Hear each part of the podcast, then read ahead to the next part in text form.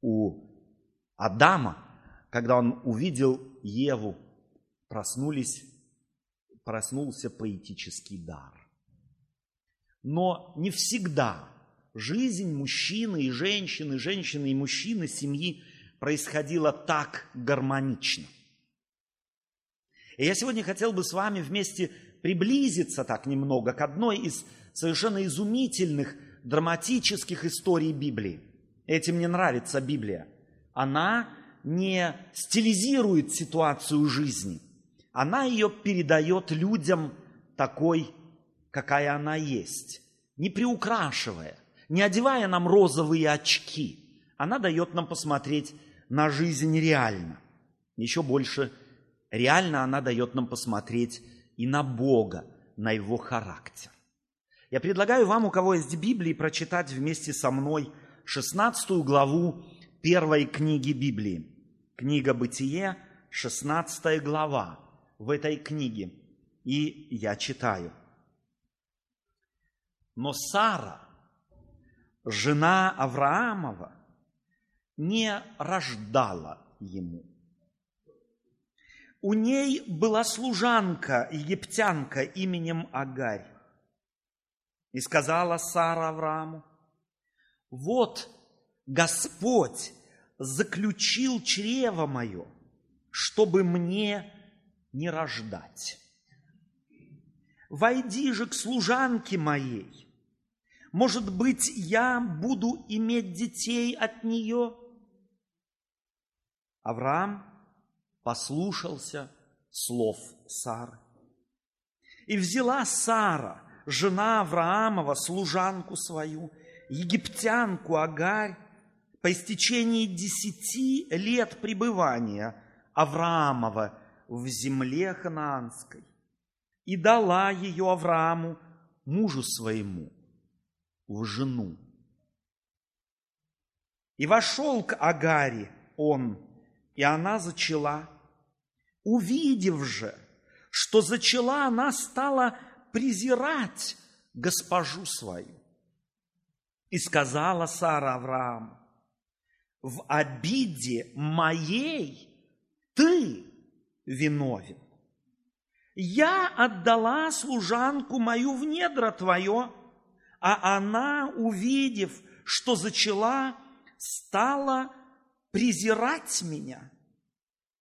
Господь, пусть будет судьею между мною и между тобою. Авраам сказал Саре, вот служанка твоя в твоих руках, делай с ней, что тебе угодно. И Сара стала притеснять ее, и она убежала от нее.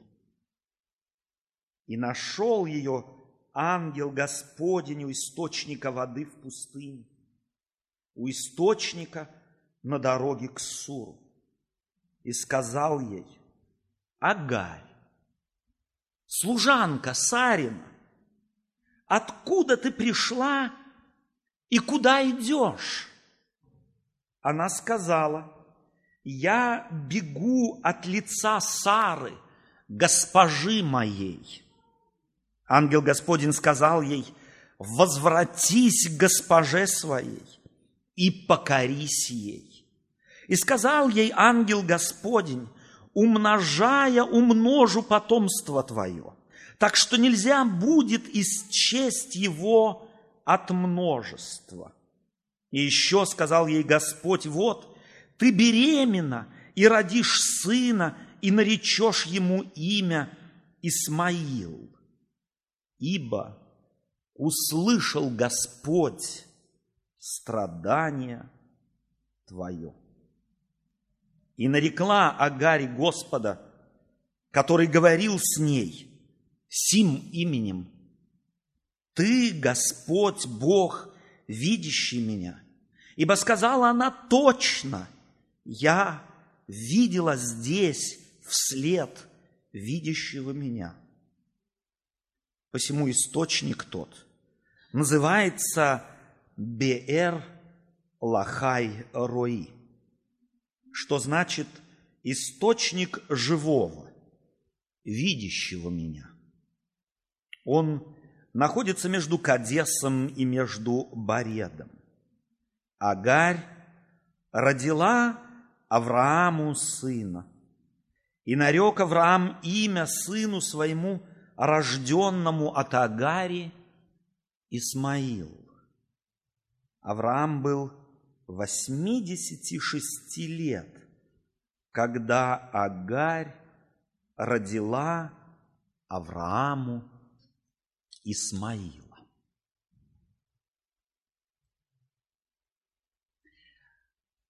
Эту историю нужно читать несколько раз.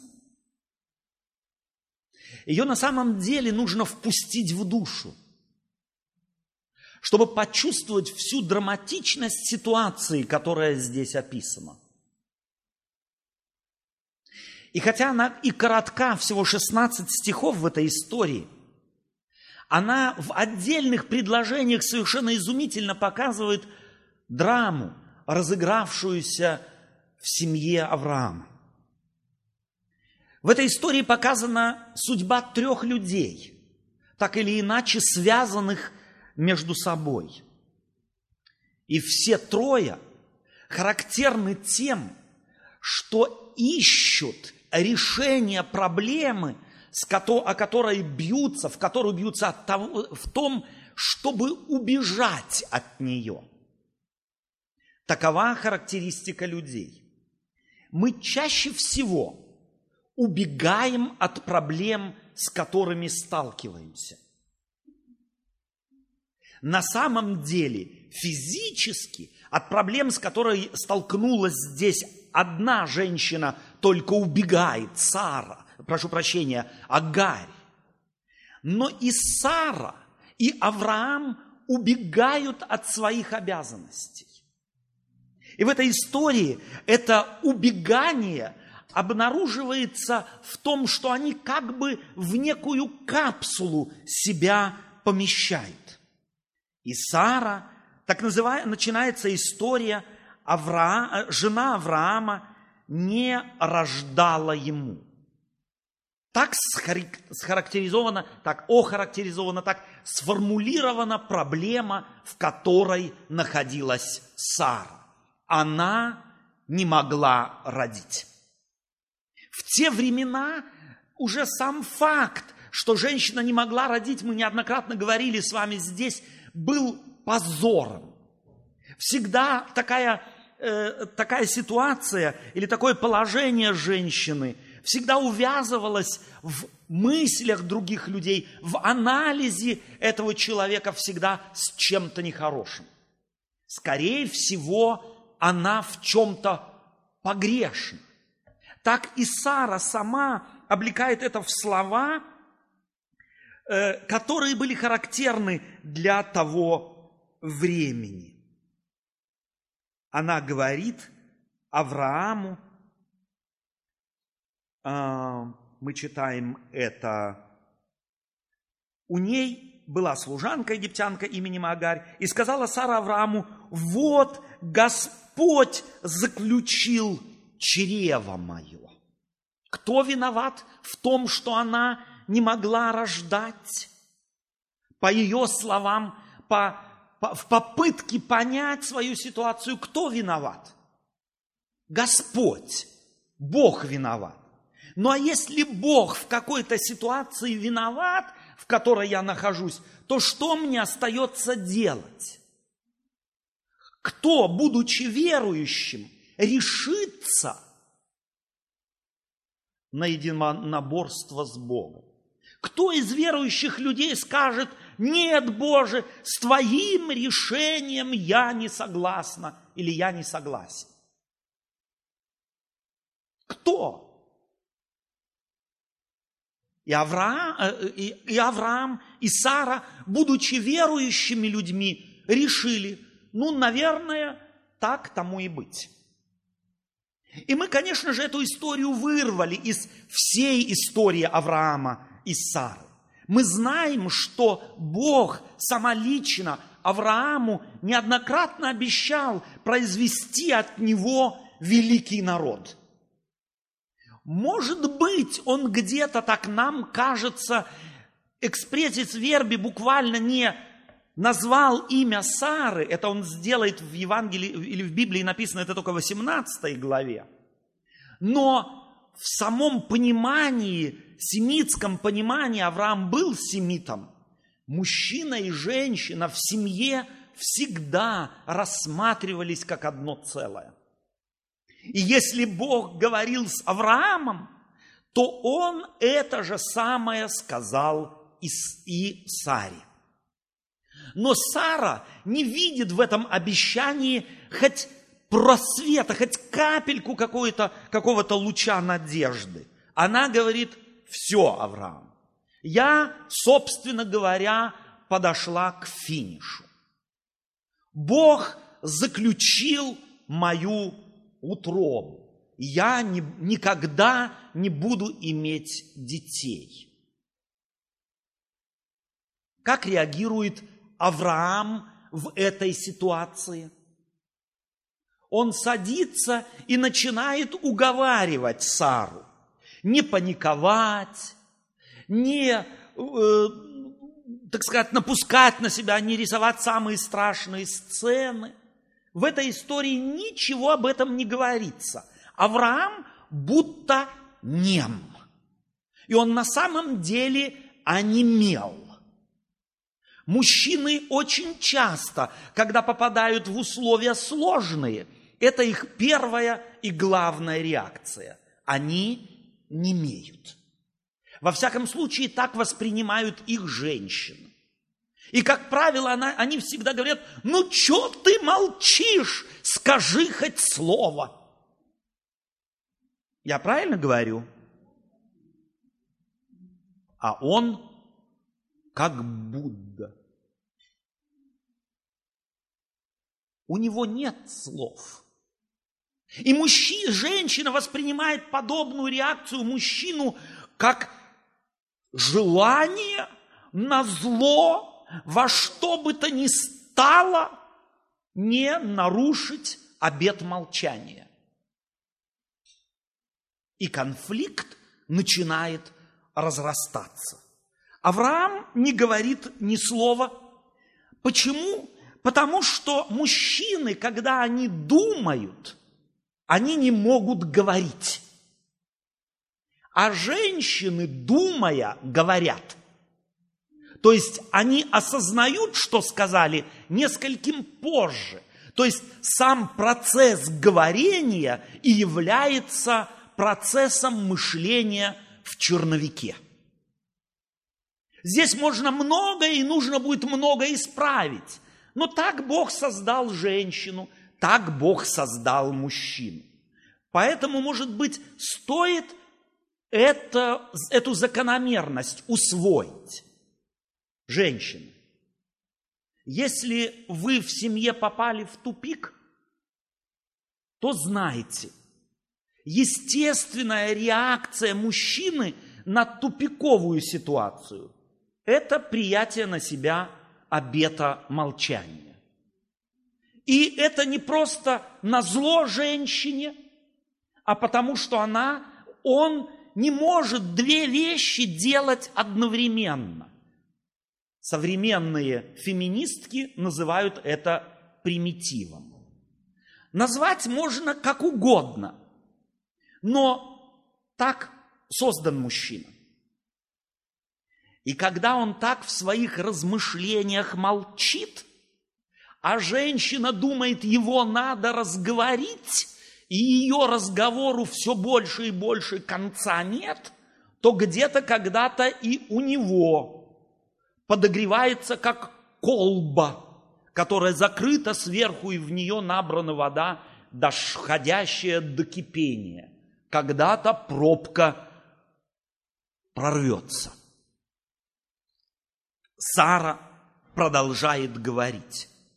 Обратите внимание, что здесь, в этой истории, Авраам не говорит ни одного слова. Даже сына своего он нарекает именем, которое ему явно сказала Агарь. Он напрочь лишен возможности говорить. Типичный мужчина.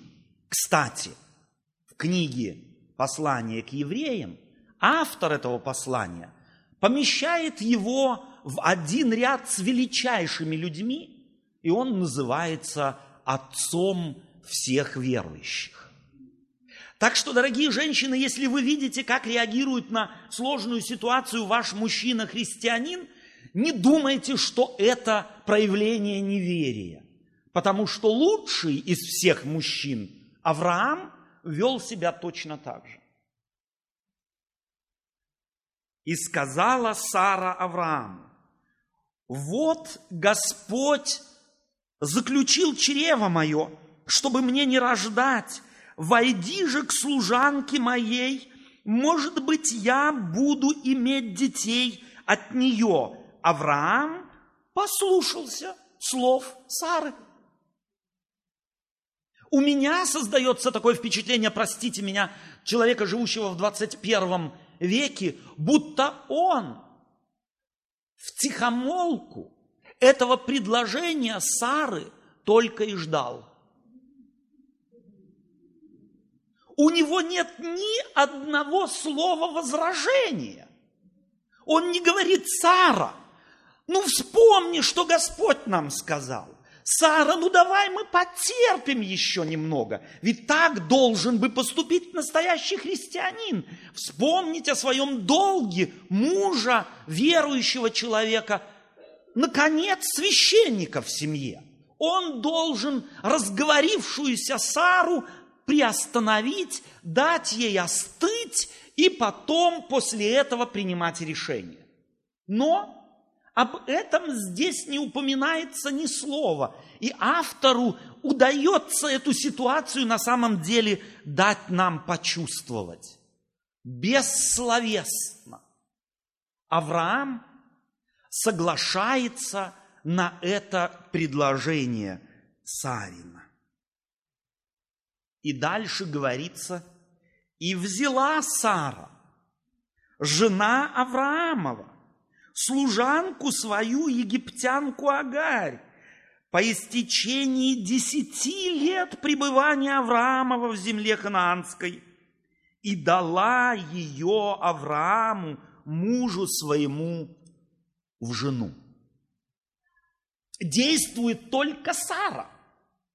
Авраам явно как истукан.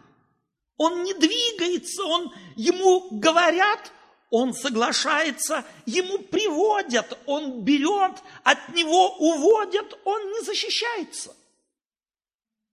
И этим показана, собственно говоря, власть женщин. На самом деле в семье женщине отведена почти неограниченная власть. Что может сделать мужчина, это только игнорировать власть жены. Но по большому счету почти всегда из 100% 99. Что касается территории семьи, все будет так, как захочет того жена, если она того захочет. То, что предложила здесь Сара, вовсе не было чем-то необыкновенным. В те времена так называемая суррогатная мать была очень расхожим, на самом деле и приемлемым способом и методом спасти, в частности, какие-нибудь более или менее э, да, бездетные семьи, в частности, княжескую семью, а Авраам был князем от бездетности. Договор был прост. Она родит Саре, и Аврааму ребенка. И посмотрите здесь еще раз на описание того, что здесь происходит. «И взяла Сара, жена Авраамова, служанку свою, египтянку Агарь, по истечении десяти лет пребывания Авраамова в земле ханаанской». Сложное предложение, в которое введено некоторое уточнение. То есть здесь как бы автор хочет несколько дать нам понять, в какой сложной ситуации Сара находилась. Она должна была быть праматерью, родоначальницей великого рода. Десять лет прошло. Собственно говоря, если бы все было в порядке, то она могла бы минимум иметь 10 детей, а вдруг еще и, ну, минимум в полтора раза больше, если бы она еще и близнецов пару раз родила. Десять лет. Где? В ханаанской земле.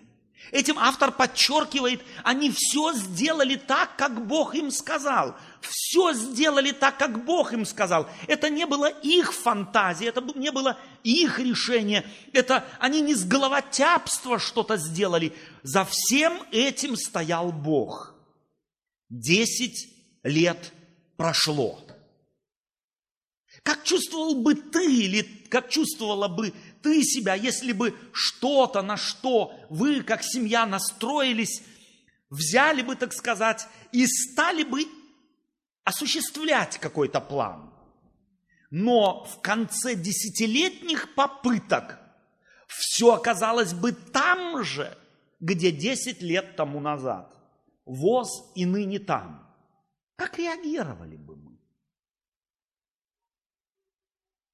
Чтобы почувствовать драматику этого факта, я просто хочу отослать вас к вашему собственному опыту. Если жена стоит на кухне и готовит какое-нибудь блюдо, которое, так сказать, требует не, ни одного компонента, и вдруг в последний момент обнаруживает, что чего-то ей не хватает, и мужу говорит, сбегай, пожалуйста, в ближайший магазин – и принеси мне, вот я не могу сама, сбегай. А он с трудностью соглашается, кряхтит, встает с дивана, вот, что ты не могла раньше сказать, а где твоя голова была вчера, я вчера был в городе, да и ты закупалась тоже, и вся подобная тирада. Но потом он решается и уходит.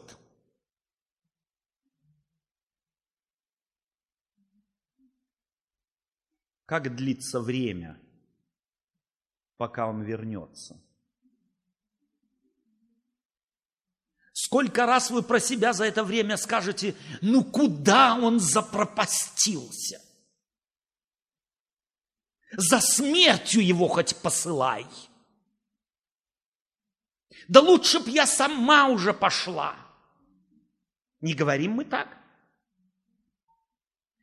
А это длилось на протяжении не десяти минут.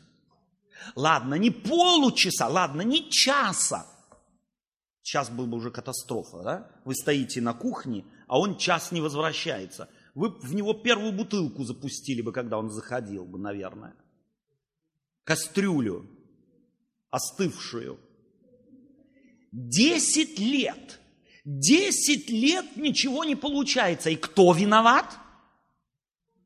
У Сары Авраам, а у Авраама Сара. Всегда так. Это классический, за три тысячи лет, собственно говоря, ничего не изменилось. Все осталось так же. Десять лет топтания на месте. А потом говорится, Сара взяла э, служанку свою египтянку Агарь и дала ее Аврааму, мужу своему, в жен. То есть то, что происходит здесь, это не случайное какое-то, так сказать, стечение обстоятельств. Он влюбился и потерял голову на какой-то миг, не контролировал себя, нет. Все продумано, все обговорено, и она берет и приводит и дает ему свою служанку в жены.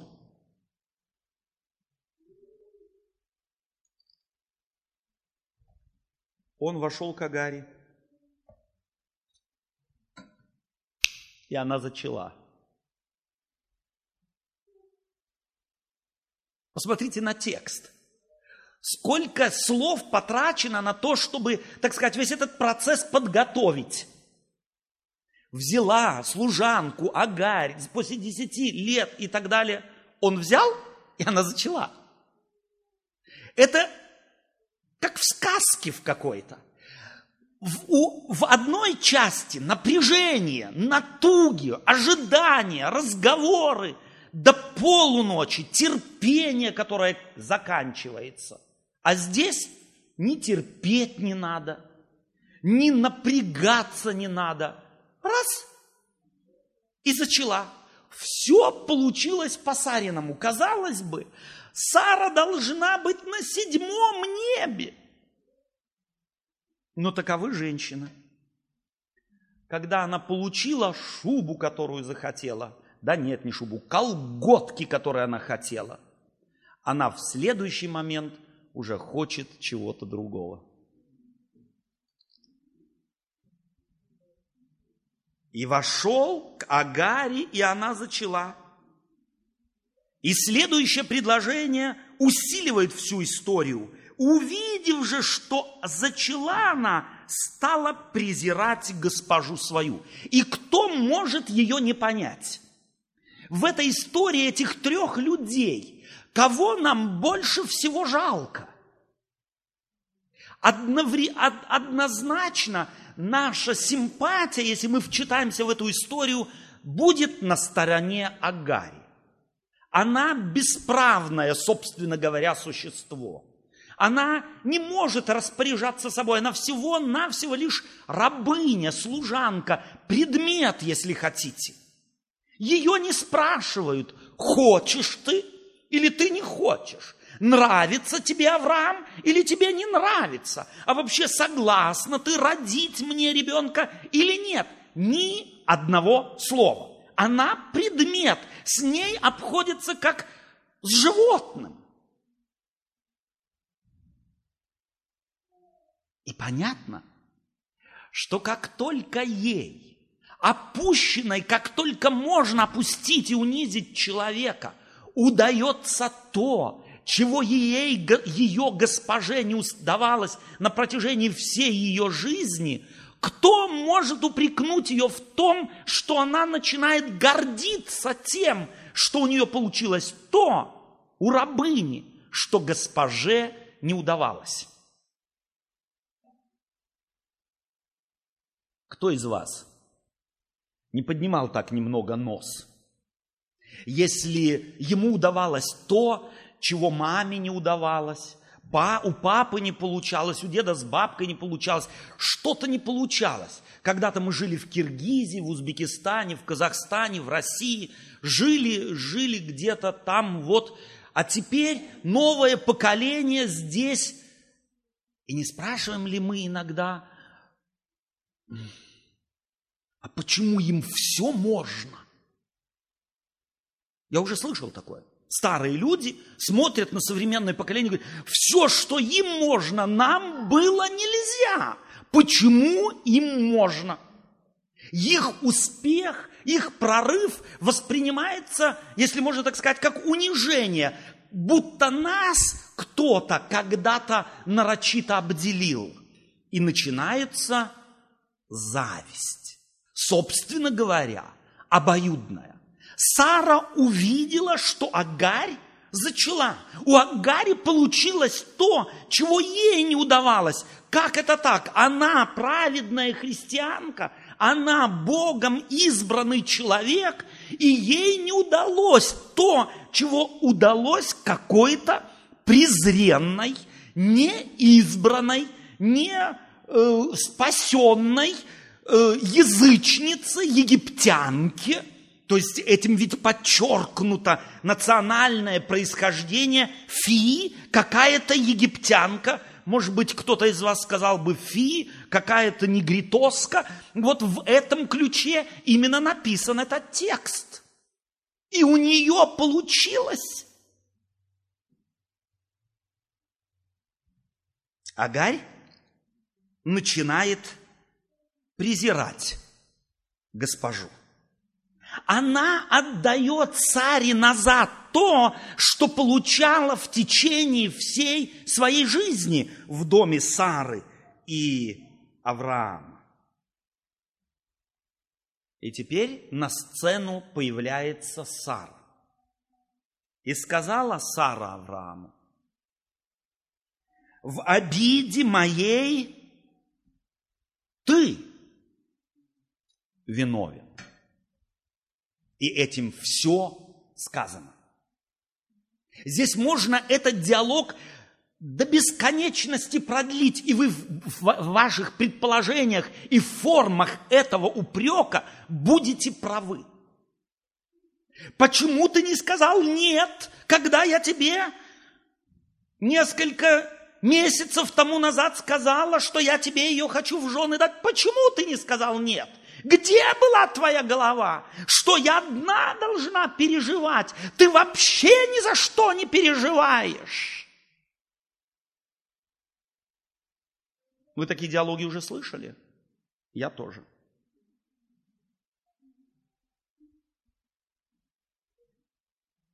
И сказала Сара Аврааму, в обиде моей ты виновен. Что ты не наведешь порядок? А кто до сегодняшнего дня в доме порядок у Авраама с Сарой наводил? Сара.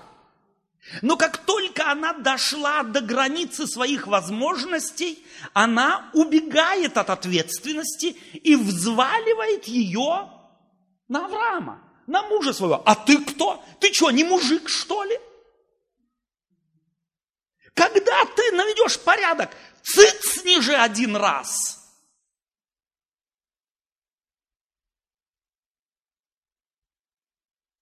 Я отдала служанку моему в недра твое, а она, увидев, что зачала, стала презирать меня. И потекли слезы. Что делает мужчина, когда женщина плачет? Молчит. Авраама подобная ситуация загоняет еще в больший тупик, в большую беспомощность, в большую неспособность выйти из тупика. Иногда слезы помогают. Но в сложных ситуациях, дорогие женщины, слезы не помогают никак только усугубляют ситуацию. Мужчина становится абсолютно беспомощным. И если у него так обе руки были левые, то они вдруг абсолютно его покидают. У него нет никаких возможностей хоть как-то женщину понять. Слезы женщины, жены любимого человека для мужчины – это абсолютная катастрофа. И потому понятно, что Авраам здесь оказывается еще в большей беспомощности. Плюс Сара еще теологически на него возлагает ответственность.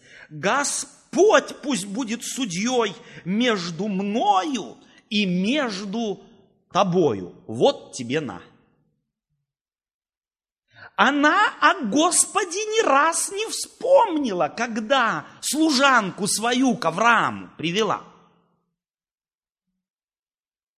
А теперь, когда все вышло не так, как она себе думала, как она себе это все представляла, она вспомнила о Господе.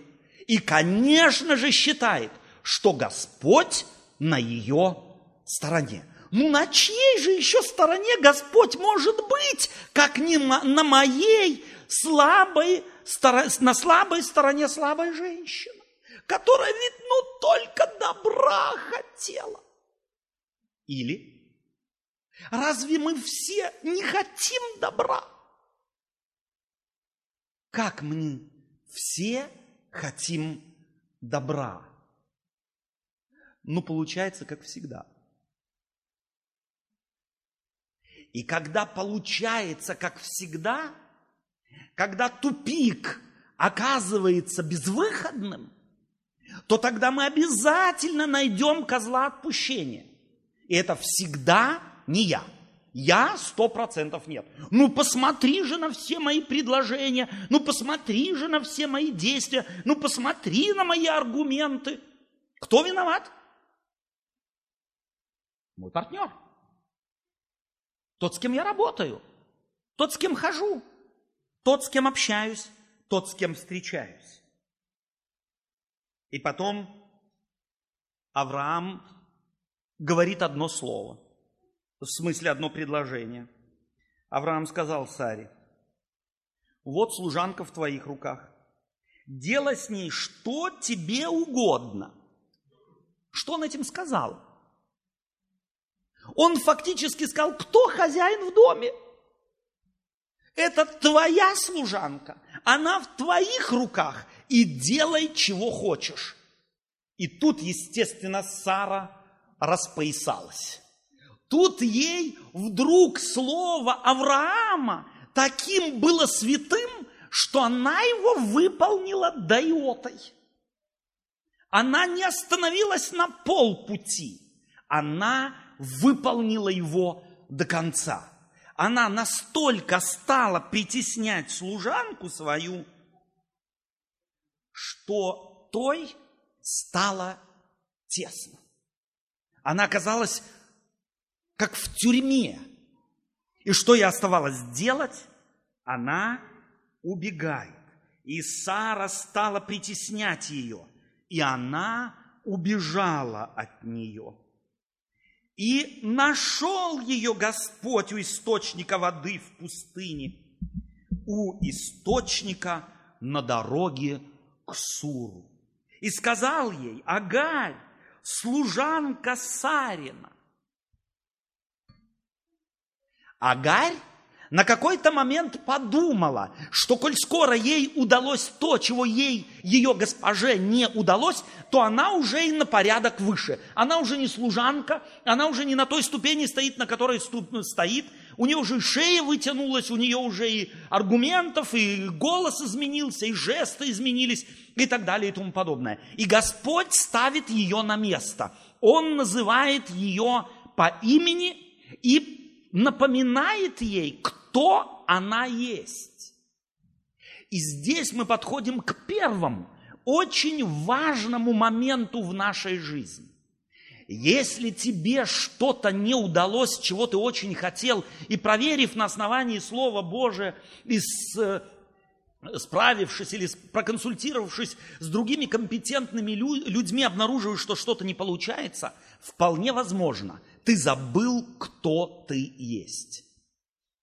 Нам очень часто, мы, или вернее, мы очень часто склонны, когда нам что-то не получается, не удается, что-то нам, э, э, у нас не получается, анализировать все вокруг нас. Это делала здесь Агарь, скорее всего, тоже. И Сара это делала, и Авраам. Авраам рассматривал Сару, Сара рассматривала Авраама. Он говорит, она говорит ему, ты виноват в, в обиде моей и так далее и тому подобное.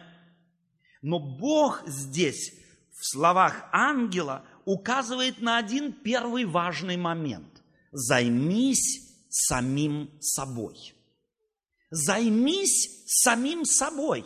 Вспомни о твоем статусе, кто ты есть. Вспомни о твоих границах. Вспомни о том, что человеку невозможно, чтобы у него всегда получалось все. Мы ограниченные существа. У каждого из нас есть свои границы. Вспомни, кто ты есть.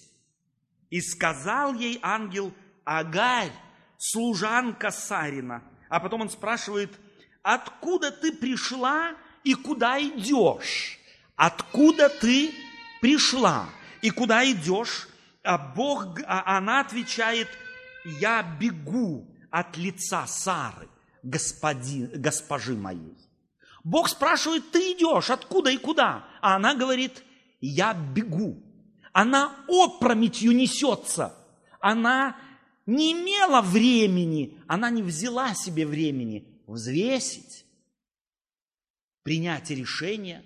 Она поступила на поводу первых чувств обиды, оскорбления – и безвыходности.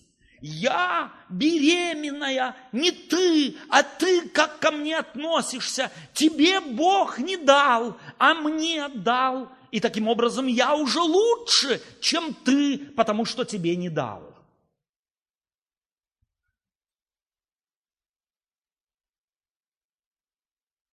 Я бегу от лица Сары, госпожи моей. Может быть, и ты как раз в бегах. Может быть, мы как раз в бегах. Я бегу от лица Сары. Она убегает от проблемы. Она не хочет быть конфронтирована проблемой. Она не хочет подчиниться и принять то положение, к которому она призвана. Я убегаю. Убегать от проблемы – это значит к ней прийти. Кто-то сказал, убегать от проблемы – это значит бежать в погибель. И здесь оно как бы пластически показано этой историей. Убегая в пустыню, Агарь убегала от жизни. Она убегала от того, где ей должно было быть и где только единственно было будущее ее. И потому ангел Господень говорит ей, возвратись к госпоже своей и покорись ей.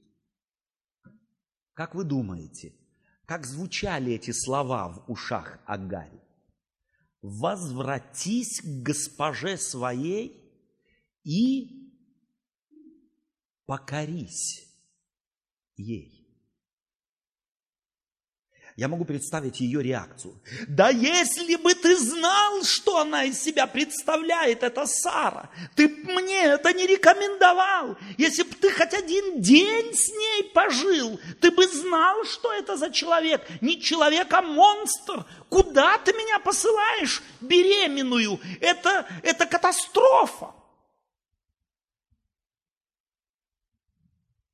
Убегать от проблемы означает бежать в погибель. И потому никакая проблема не решается бегством. Тут убегает Сара от проблемы и ищет короткого решения ее. Возьмем суррогатную жену. Авраам тоже убегает от решения проблемы. Он не берет себе времени и не отвергает этого предложения. Пусть будет, как ты говоришь, попробуем так. Агарь, как только конфронтирована сложностями во взаимоотношениях с Сарой, тоже убегает. И сказал ей ангел Господень, говорится дальше, умножая умножу потомство твое. Он свое, свою рекомендацию «возвратись к госпоже своей, покорись ей» связывает с обещанием, с обещанием благословения.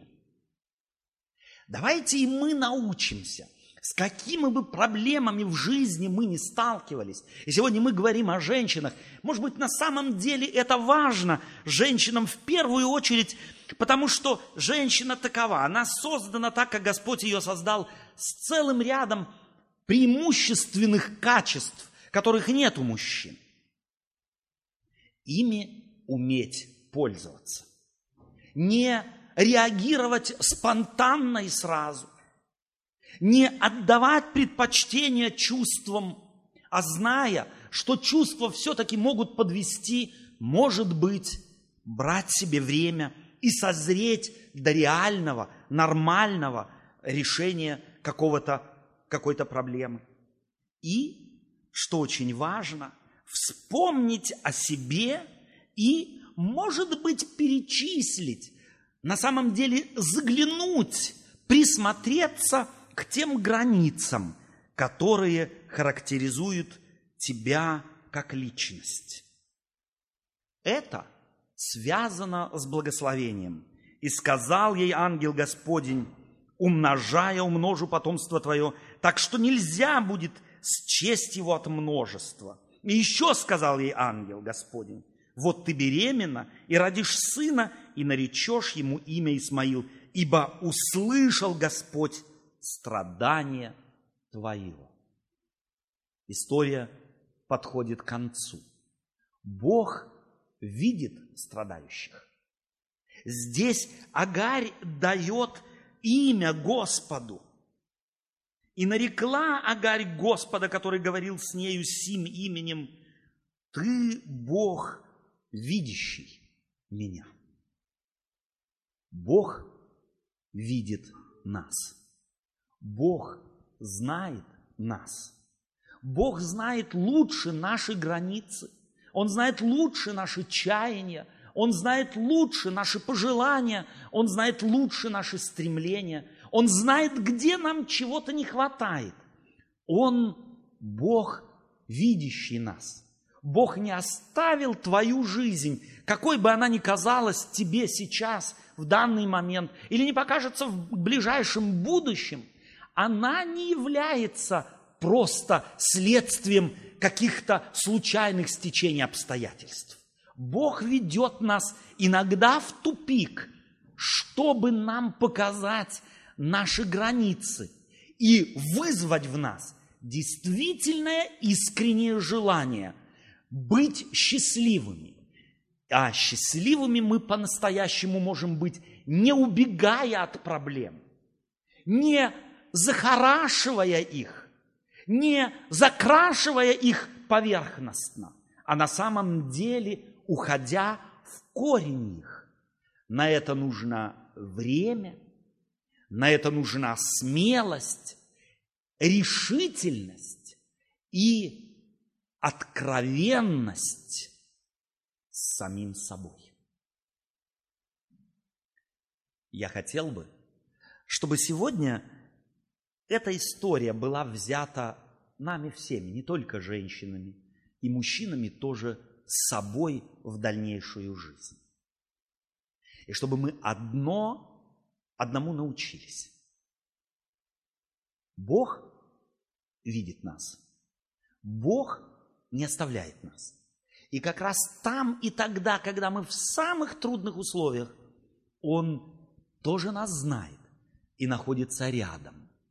Он хочет, чтобы мы это помнили и никогда не, не игнорировали его близость нашим решением, нашей человеческой близорукостью не ломали бы ее, а дали бы ему время разобраться с нами, с нашей ситуацией и благословить нас. Аминь.